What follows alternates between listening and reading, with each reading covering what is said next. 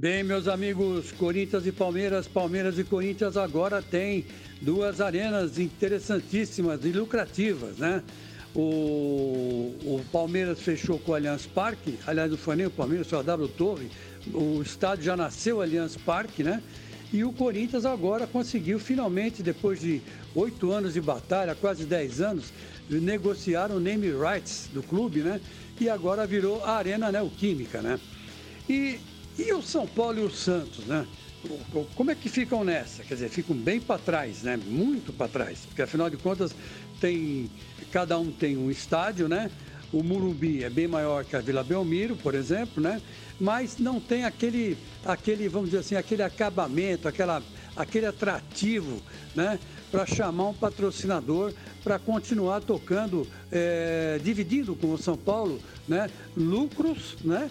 E também despesas, né? O Santos, então, nem se falha. Vila Belmiro não cabe 8 mil pessoas, 10 mil pessoas, né?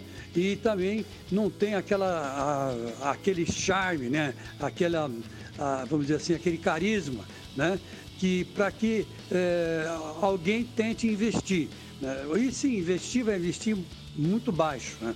Então, você vê aí que a tendência é Palmeiras e Corinthians ficarem muito bem na fita nos próximos 20 anos, né? Anotem o que eu digo aí.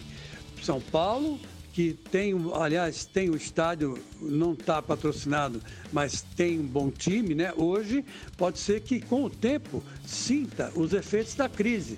Essa crise do coronavírus que ninguém sabe onde vai dar, né? Coisa que agora Palmeiras e Corinthians estão mais tranquilos. Porque o Aliança investiu no Palmeiras, o, a Neoquímica investiu no Corinthians. Isso vai trazer mais investidores ainda, né?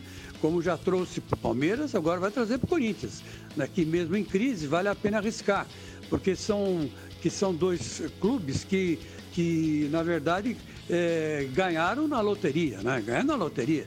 São dois estádios muito bem é, acabados, muito bonitos, né? O Corinthians até maior que o Palmeiras, né?